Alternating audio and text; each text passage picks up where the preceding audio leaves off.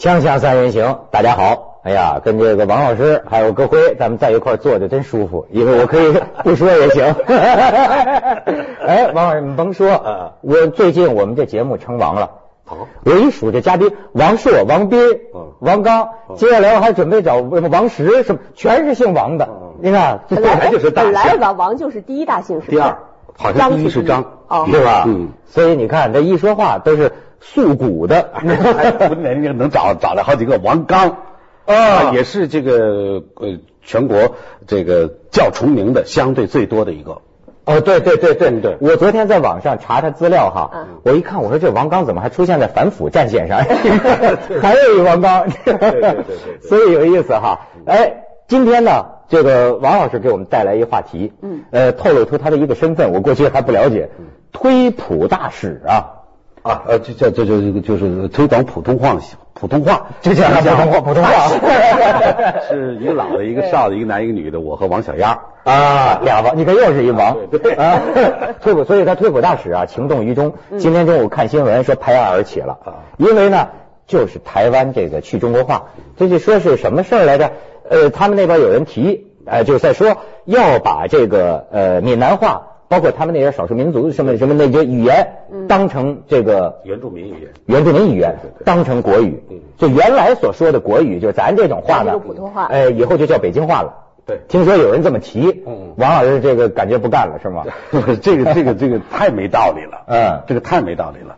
呃，你你你比如说你这个所谓去中国化，呃，这个那个的，但是那么好，现在你把这个呃所谓的呃国语，我们叫普通话啊，那么给去除了，嗯，把他认为的国语呢变成了一个地方语言，变成北京话了。那好，那你总不至于有一天就是比如我们这一堆破报纸，嗯，那这是汉字、汉语啊，汉文，这你要推翻吗？啊，我觉得呢，他这是好有，只是这个作为一个由头，达到他的一个政治目的而已。我觉得实现不了。哎，各辉，咱不是一块去过台湾吗？没有，那次我没去，你忘了？哦，因为说你长得像党委女书记，所以不让你去了，是吧？还真是那次我们去了，我就感觉啊，实际上呃，在台湾呢，这是一事儿的事儿。对，最近有些的，就是很多这个台湾人呐，我们的朋友说起来也是觉得很可笑。你比如说，我就前一阵去台北故宫博物院嘛，那台湾有的也是搞古董收藏的人就说，说我们呐，现在人给搞得特别拧巴。怎么呢？我们小的时候，老师领我们到这个台北故宫博物院，是我国的，这是我国的西山行旅图，我国的灿烂的文化。他，但是现在呢，老师领着学生去那看，他不是说说他们中国的，这是他们中国的这个什么文物，这是他们中国，所以他们聊闲天说，据说台湾还有一人说。那干脆去中国化，把故宫这些家底儿全送还给北京故宫吧。我说那感情好，那 那感。哎，文涛就是那次我没有机会去台湾嘛，我到现在一个最大的遗憾没有去过台湾。我我对我我特别我特别想知道台湾的那些年轻人，他们到底怎么想的？他们这种文化的认同感到底是什么样的？我觉得这些政客，他们完全是出于自己的这个政治目的，他们怎么折腾？我们不答应，但是但是很重要的就是年轻人内心到底真实是怎么想的？我跟你说，你你提的这个特别重要，就是说像王王老师这种担心呢，也不是没有道理。就是说，虽然说他是政治操弄吧，但是啊，怕这个东西埋下一个种子。你比如说，像像最近说什么高中历史课本吧，你中国五千年历史，你缩的小小的啊，老师都现在都不知道该怎么讲课了，随便几句话交代过去，讲我们台湾史，我们台湾史，你得想啊，咱们这一辈人是明白的。再下一代，再下一代，你慢慢就为什么说历史教科书问题往往很重要啊？嗯嗯，你就活在这个历史，这个孩子从小到大你怎么教他，这也挺重要啊。对对对，因为一切我们都没有真正亲身经历过，这个传承下来就是历史教科书，或者长辈给我们说老师年间呐，怎么怎么怎么样啊，就是这个。真的，如果这个要断层了的话，这个这个前景堪忧，啊，真的是堪忧。啊，就是因为我我我我我印象特别深，就是我第二次啊第一次去台北的时候，哎，你说还掐了一架嘛？不是说小小的一事儿，你记得吗？哦，就是那跟那个康熙来了娱乐节目嘛，当场你拍案而起了，听说那没没那么严重，没没那么严重。他 他他只是这个，就是开始预采的时候，就是预先采访啊，正式录制之前，先是采访张国立跟邓婕，然后呢，我有有采访我，嗯，还没等到采访我，我在旁边听他们说，我就已经有点烦了，就听不下去了。我说算了算了，如果你一会儿你再问我这样类似的问题。咱就免谈了，这个栏目不参加了。完了，国立说我们也不参加了，怎么怎么怎么的，就算了，就没参加成立。其实我听这个事儿啊，我就觉得真是反映文化的不同，也不是说彻底否定台湾的。你真到了他那儿，你天天看他那个电视啊，你就觉得他那种东西啊，就是一个小岛上乡里乡亲的，甚至很少有什么国际新闻。对，对，他这我觉得掉到锅里了，嗯嗯，忽然掉到一个锅里了，只是这个小岛子上的事情，外面的事情。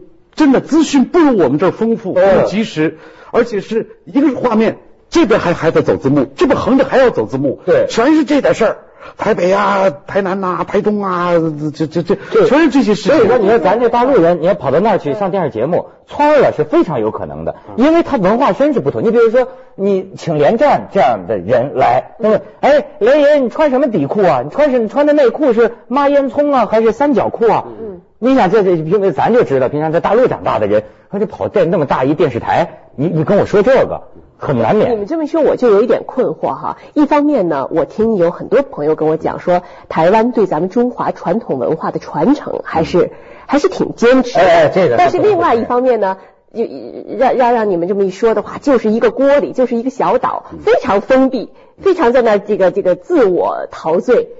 呃，就是眼下的那点事儿，而且是鸡毛蒜皮的小事儿。我听说的那个当地的新闻哈，可以就说国际上发生什么事情不去管，而且谁家里哎出出现一点什么，不断重复，嗯啊，就就就就就就这点事儿。哎呀，我说实在，我去台湾呢，我我就喜欢两个地方，两两一个是台北故宫博物院，再一个是诚品诚品书店，没错没错，好啊。这个台北故宫博物院，因为我看了一次以后呢，我觉得没看够。第二天我还想偷着去，为不偷着去？因为呢，按照对方的接待呢，第二天要到新竹的，上午七点半就出发。然后我就说，我说我说不行啊，我这心脏不太好，今天我这起来就难受。完了，那那王先生你就休息吧。然后我一看没人，我自个儿打个车，又被又奔了台北故宫博物院了。然后回来以后，我记得张铁林就跟我说：“哥哥，你今儿没去新竹，遗憾。”我说怎么了？嗯，我们遇到一个。国民党的女干部，我说国民党女干部她姓年轻的、漂亮的一个文化局局长。哦，我说我说啊，我说还有这样的人？他说啊，不是像咱们一般女干部的，那女真是那么那么温婉，说话哎呦那种动人。我说谁呀？他不叫说什么什么范儿啊。曲美凤啊，后来才知道就是曲美凤，这个事儿我印象特深啊。完了，后来他他出了这个事儿以后，我说我说铁林，你说的就是那个什么曲美凤吧？咱接一下广告，锵锵三人行，广告之后见。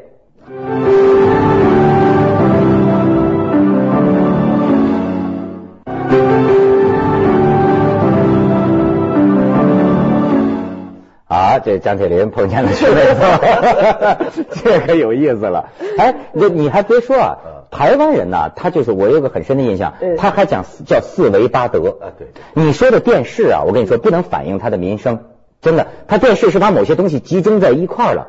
其实他主要是服务于市民的嘛。你看市民的兴趣就是八卦、家长里短，他尤其他的台南地区。啊，其实下来以后啊，我因为我参加过吴宗宪那个节目，他也我们一边吃吃他家便当，我们叫盒饭，那一边吃他呀，我那个没有办法了，我们现在就是这个样子。我说这个我理解，我理解啊，这个因为都是演艺界人士，我非常理解。但是他这个娱乐化，那刚才说的那个去中国化是两码事。我们姑且呃那那那个那个宝岛这事儿不提，他对内地有影响。怎么讲？你没发现吗？就从语言上来讲，呃，好多。本来包括我们的运动员，年轻的运动员，你没发现吗？呃，各地的很多还不是北京的，但是讲了一口那种带着很浓的台湾味儿的，他们叫国语啊。包括语法结构上，比如我们过去有用过这样的结构吗？比如过去时或者过去完成时，你去过台湾吗？这样一句话吧，我们要要按他那个现在听，你有去过台湾吗？嗯嗯，哎，你有什么有字？加了有，从语法结构我没有这种什么的。台湾人就爱说有没有，是吧？呃，一方面是渗透和影响，另一方面呢，现在也有一种观点，就是说这个语言是不是得在不断吸收外来语言的过程当中，它发展，它没有定型的，它没有说非得这样。过两年可能很多新的说法、新的语汇会增补到这个里边。其实不仅仅是语言，呃，就是从一个大范畴看哈，在各行各业都遇到这个问题，就是到底我们是要保持原汁原味儿。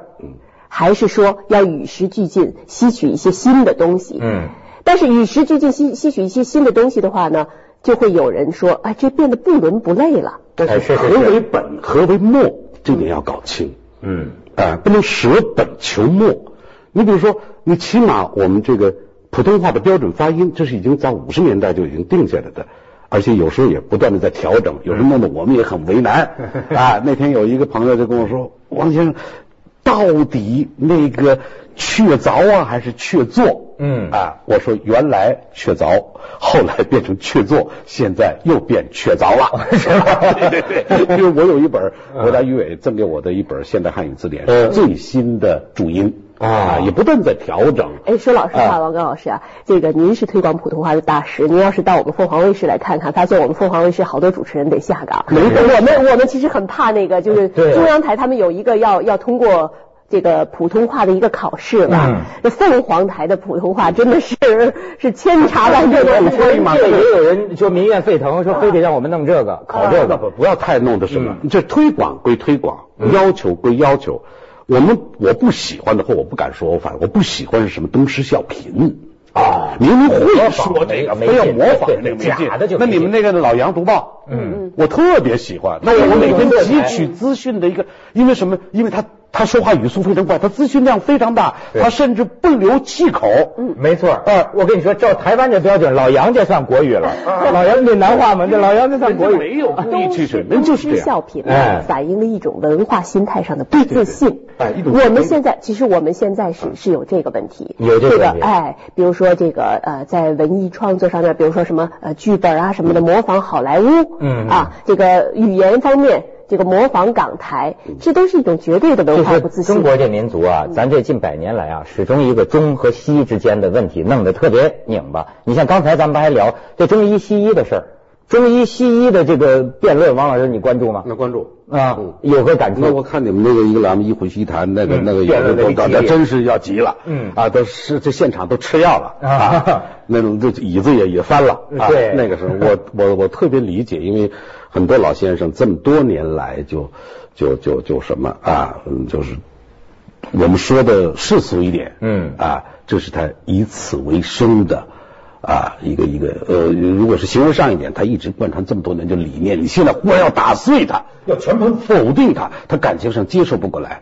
而这个曾经在五四运动的时候已经有过这么一次了，嗯，那是一副全盘西化啊，德先生、赛先生，对吧？民主与科学就这个这个理念。那后来慢慢的，我们的这个传统的东西，它不是没有道理的。两三千年来一直这么，能说一盘一下子全盘否定吗？那么我想还是要去伪存真，去粗取精，采取这样一个态度。还有兼容并蓄。哎，对，兼容并蓄。哎，你比如有一度我们强调中西医结合等等等等。你比如我我赞成，就是有了疾病了，嗯，哎，那么该做手术的做手术，该用抗生素的用抗生素，哎。要救急，但是人在调理方面，比如我有个体会，比如那个中药，我不喜欢中成药，我喜欢你给我开的那个药，抓的那个药，然后我自己用那种最原始的那个瓦罐、瓦瓦罐、药罐子来来来一点点的来来煲它，闻到那个味儿的时候，我觉得我的病都好了一半，它有种精神上的感触。比如我去同仁堂，我一进那个里边，我就觉得舒服。嗯，舒服。他您这不等于说中医不就是催眠了吗？很多方面就是精神上是是是要紧。甚至我忽然想起你，我记得你也有一个歪道理。我什么歪道理？我印象特深。咱们好多年以前那次，上次见面居然是在成都。嗯，小小十年。王老师见面，就关于抽烟的问题。他曾经呃，他说关于戒烟，他有个道理。嗯，戒烟，嗯，是按西医来讲，百害而无一利。是不是？对，那肺部照片明明在那摆着。对，但是小豆说，嗯，说吸烟在戒烟的时候那种痛苦，我曾经戒过九个月呀，每半小时都得告诫自己不能吸啊，不能吸，多么痛苦的一件事情！半小时在克制着一种强烈的欲望。嗯，小豆的结论是：难道这种精神上的摧残和折磨对你的身体、对你生理上没有负面影响吗？于是好多人问我：你们还没戒烟呢？我说那个。凤凰卫视窦文涛曾经说过，我觉得说的有道理。对，戒烟险些戒出忧郁症来。我自己也有体会。那个呃呃，我以前吧，就是为比如说头疼啊或者是什么这种疼痛的时候，要不要吃止痛片？嗯，我非常烦恼，非常苦恼。我不吃，我自己坚持不吃，我扛着。第一，因为我抗拒药物；第二呢，我总怕那个东西有副作用，什么变傻了，慢慢慢慢吃的多了。后来呢，有一个医生告诉我说，其实呢，那种痛给你带来的困扰和这个身体上的损伤，比那一粒小小的止痛片的副作用要大得多，所以没关系。嗯嗯，疼的这个真的是难受的时候，吃一片。嗯。这个很重要，他说。现在其实多年了，没见谁吃正通片儿。是傻子。其实啊，现在说你比如说讨论很多问题，本来都是很严肃的，中医怎么样，西医怎么样。可我觉得现在真正困扰咱们的还不是这种问题，是招摇撞骗的太多了。你甭管是中的，是西的，你整天电视上、报纸上那玩意儿。你不失去了，跟你跟你们这古董行业失去了信任呐？什么叫我们？但是你刚才说这，我倒忽然想起来，我来你这之前，这天今天中午我看电视，一打开，我忘了哪个台，我也不知道此公何许人也。嗯，正在讲这么一句话，很激动，在舞台上，下面是一帮观众。你想骨质疏松吗？那就请多喝牛奶吧。啊，就这样讲。想骨质疏松，多喝。你想骨质疏松嘛，请多喝牛奶吧。原来喝牛奶不颠覆我们这个喝牛奶可以增加钙质的一个一个理论。天哪！后来我要赶着来，我下面他这个怎么解释这个？对 对对，他关键是他下面是不是在推销一种其他的东西？嗯，他推销一种排毒的，哎，对，一种方法也不是一种药。哎呦，我记不得了。就现在这种 特别多这种推销和一些这个结论啊，它连在一起，这个非常非常的害人。嗯啊，就他先告诉你说，比如说我我带着小孩去医院做检查，啊，他先给你测一些指标，然后就告诉你，哦，你的孩子可能缺锌啊、缺铁呀、缺什么钙呀、缺很多很多微量元素。那怎么办呢？那你做家长的就会着急啊！嗨，缺这缺那是因为大夫缺钱，所以给你弄的精辟精辟。我跟你说是是是这问题。我前几天还看听一朋友讲，你比如说现在现在主要问问题啊，没有信任，没有信任。比如说一个女的想生孩子，觉得自己啊是不是这个输卵管有什么问题啊，去检查一下。结果到了医院呢，嗯，这个医生这个医生就说啊，你这个有点问题，但是问题呢不严重。你看，有一种这个硬的办法，什么动手术之类的，咱就别用那种办法。有一种什么精油啊，这种精油啊，很多人就好了，一这一一用啊，就生孩子了。好，这精油要用两个月，要花多少多少钱？不是说这医生说的是假的，有可能是真的。但是问题在于，你看他的选择是什么？这会不会是骗我钱呢？我是不是再找另一个大医院再去看？现在都到了什么呢？看病你要看两家。然后你在两家里边比，如果他们两家说的一样，哦，那就是对的；如果说的不一样，再找人。你说已经到这程度了吗？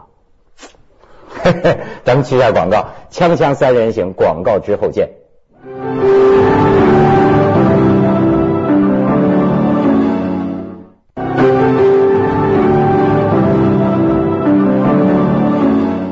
所以你就讲这个什么台湾呐，中国传统文化。我想起一个事儿，很有象征性，就是说，呃，去台北故故宫博物院看这个北宋这个书画大展。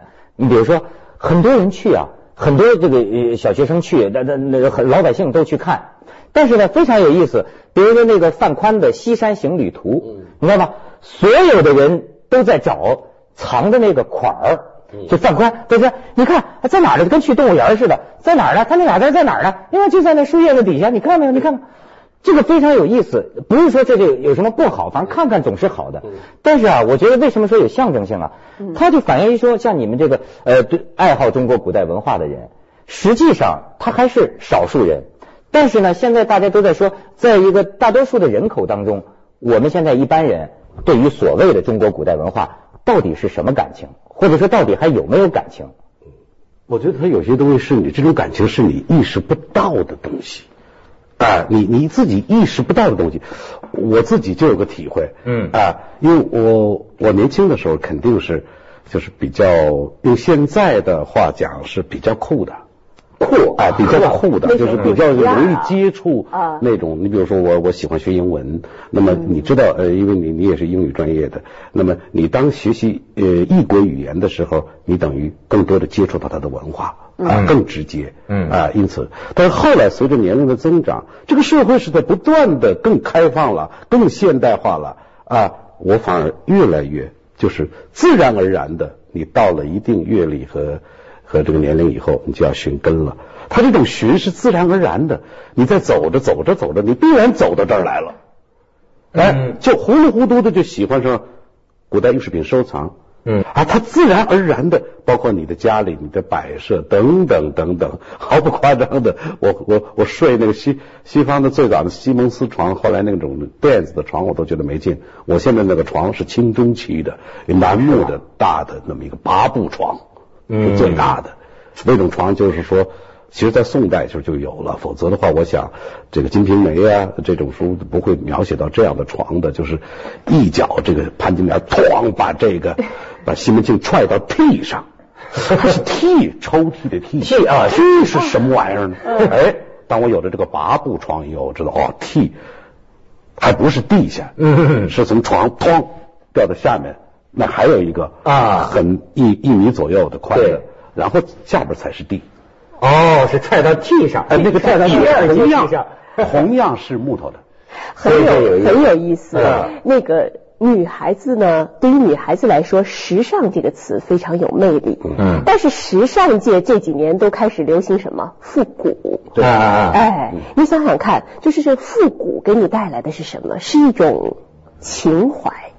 是一种历史的深厚感。嗯，你在想为什么时尚界它都开始复古了？像我这个呃采访王世襄老爷子，嗯，我对收藏对古董真的是一窍不通，但是我就接近他的时候啊，那种感觉啊，他的那种从容，还有那种和蔼，我想都是和他这种深厚的积淀是紧紧相关的。他之所以现在是这样的一个状态。那和他背后，他和满肚子的那个学问，对对对，那是有关系。但有时候会有一种感觉，是不是这种人在下一代、再下一代不会有绝了？啊，不会不会。还有咱们王王先生。